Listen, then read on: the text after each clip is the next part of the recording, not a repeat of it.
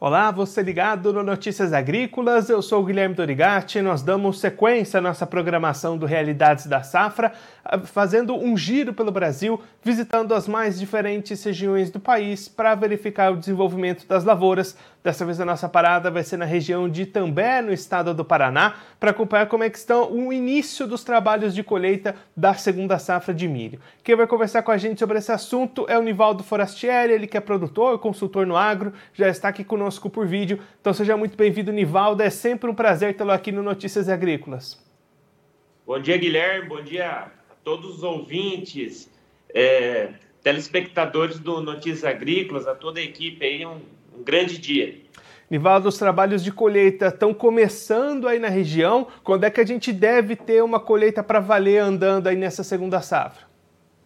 Olha, o, aqui na região, na região de També propriamente dita, a colheita teve início há uns 10 dias, é, mas ela está sendo uma colheita que está, de certa maneira, indo devagar. O, o produtor está antecipando a colheita porque nós tivemos um grande, um grande ataque aí da, da cigarrinha, é, um clima muito úmido, muito nublado, o milho mais doente, então o produtor está tendo que antecipar a colheita. A colheita está sendo uma colheita bem devagar, e, e, colhendo com muita umidade, não tem outra escolha, né? O milho está caindo, o produtor está tendo que colher com umidade e, e, e, colhendo com umidade o produtor tem muito desconto na hora da entrega, né? Nivaldo, da última vez que a gente conversou, foi lá no mês de março, você estava inclusive no meio da sua lavoura mostrando para a gente como que aquelas plantas estavam bonitas, estava tudo bem até aquele momento. Então de lá para cá esse cenário mudou aí na região. Sim, o cenário mudou é, nós tínhamos expectativa de uma excelente safra, a safra está muito boa, né? Ah, na nossa região tem três safras que ninguém colhe quase nada, colhe muito mal, ou quando colhe, colhe muito mal. Então, assim, a safra está sendo boa, não está sendo excelente igual a gente imaginava. Os primeiros milhos, que são aqueles milhos de janeiro, que a gente esperava uma produtividade aí na casa de 140, 150 sacos por hectare, não atingiram esse patamar uma ou outra lavoura de forma pontual, mas não atingir esse patamar. A gente calcula que o, a questão da cigarrinha com as doenças é, vai impactar em torno de 30% aí na produção a menos da produção esperada pelo produtor, mas que fique claro que não foi um problema do produtor. O produtor fez o manejo, é, tomou todo o cuidado que, que a gente tem ao nosso alcance para combater a cigarrinha, aquela, e com relação às doenças também, produtor até com três de fungicida, mas infelizmente essa é a realidade. A colheita boa, mas aquém daquilo que a gente imaginava. E Nivaldo, diante até dessa situação da cigarrinha, o que, que pode ser feito para as próximas safras de milho aí na região para tentar evitar esse problema que tem tirado a produtividade nas suas colheitas? Ó, com relação à cigarrinha, o ano passado nós tivemos um ataque grande da cigarrinha. Porém, a geada, ela camuflou, ela camuflou os enfesamentos, ela camuflou o dano da cigarrinha. Então, o produtor, no ano passado, não, não conseguiu ter um parâmetro do que fazer e, e o que mudar no seu manejo. É, esse ano, nós tivemos, é, com toda certeza, é, deu para observar bem os danos da cigarrinha é, o que fazer para a próxima safra? Nós, tá até ontem, antes de ontem, sentado com o nosso agrônomo conversando, é, a gente tem em torno aí de 50 variedades de milho para a segunda safra aqui na região. Das 50, nós vamos selecionar umas 10 com uma tolerância razoável para plantar o ano que vem. Então, o, o, produtor ele vai migrar para variedades mais toleráveis, com mais tolerância com relação à cigarrinha porque nós combatemos a cigarrinha.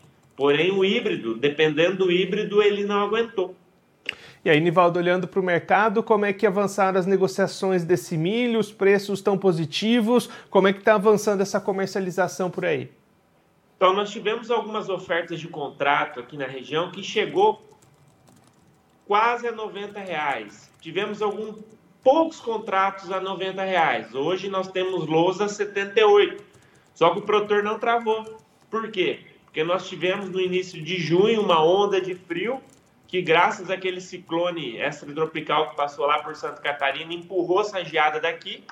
Então o produtor ficou com receio por conta dessas duas ondas de frio que passou por aqui na região. A segunda, inclusive, deu uma poeirinha de geada em algumas baixadas. O produtor ficou receoso. Então o produtor começou a ver onda de frio, é, impacto da cigarrinha, é, doença subindo no milho por conta de umidade e clima encoberto. O produtor é, parou e falou: opa, deixa eu colher primeiro para depois eu, eu entrar no mercado vendendo, porque não, não tem como fazer contrato com todo esse risco englobado aí na segunda safra. Nós tivemos muitos produtores tiveram problema com contratação de soja, de milho ano passado, que contratou milho e não tinha milho para entregar. Tivemos produtores com problema de contrato esse ano também na soja, que fizeram um contrato de soja e não tinham soja para entregar por conta da seca. Então, o produtor está muito receoso, pelo menos aqui na região de Itambé, com, com o contrato futuro. E com relação a esse atual milho que está sendo início de colheita agora, é pior ainda, porque o produtor estava olhando onda de frio, enfesamento, o milho tombando, tendo que colher com umidade, colhendo com umidade mais desconto, o produtor deu dois passos para trás e falou assim: deixa eu colher, deixa eu ver o que vai me, me, me sobrar aqui, o, o, que volume eu vou ter para comercializar e depois entra no mercado comercializando. Nivaldo, para a gente encerrar olhando um pouquinho mais para frente, como é que está nesse momento a preparação do produtor aí da região para a próxima safra de soja 22-23, né? Você já comentou essas perdas, essas dificuldades que foram as últimas safras. Como é que está a esperança e o planejamento para a sequência das atividades para a safra que vai vir aí no final do ano? O planejamento para a safra 22-23 está sendo um planejamento com muito cuidado é uma, vai ser uma safra de soja, um plantio de soja muito caro para o produtor. Então, nós temos aí, alguns produtos subiram mais de 10 vezes o seu valor da última safra para a atual safra. Então, o produtor está tá muito receoso, está tateando, é, diminuindo a adubação, reduzindo o custo aonde ele consegue, porque vai ser uma safra muito cara, é, a gente não pode nem pensar em, em, de repente, vender soja menos de 150 reais, a conta não vai fechar o ano que vem. Então, o produtor está receoso, preocupado, porque vai ser uma safra muito cara e, e, é um risco muito alto. Então, o produtor agora, tá, em, em real, ele está com um risco muito maior por hectare.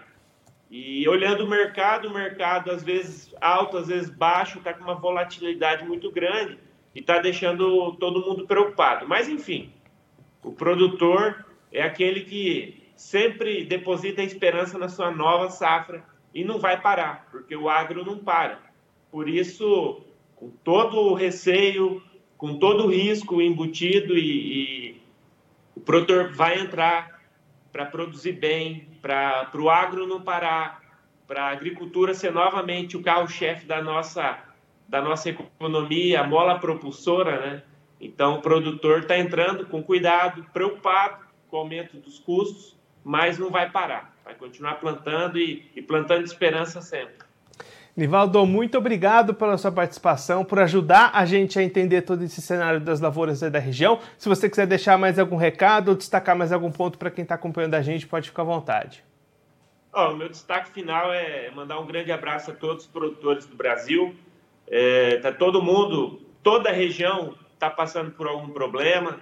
É, problema de clima, nós vamos ter todo ano, o Brasil é um país continental, então é, todo ano vai ter algum problema de clima em algum lugar, mas o que eu desejo a todos os produtores é uma excelente safra, uma segunda safra, uma terceira safra ou uma primeira safra daqui a pouco. É, e pedir para seguir, nos seguir na rede social, né? Seguir o nosso escritório, a Forester Agro, acompanhar o nosso site e, e estamos aí, sempre em frente e, e, com fé e o agro do Brasil é, se tornando, já é, mas vai tornar cada vez mais importante no mundo. Nivaldo, mais uma vez, muito obrigado. A gente deixa aqui o convite para você voltar mais vezes, a gente trazer os números finais dessa safra de milho por aí. Um abraço, até a próxima. Grande abraço, fica com Deus.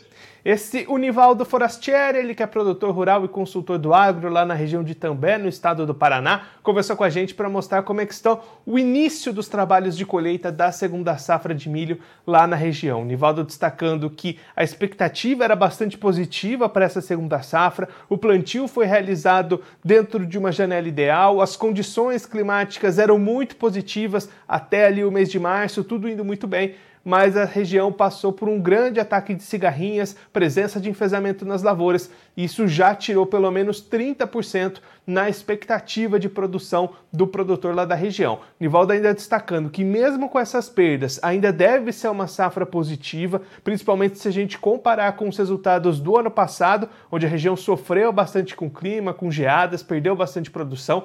Então ainda é uma safra positiva, mas não tão positiva quanto o produtor esperava no início das suas atividades.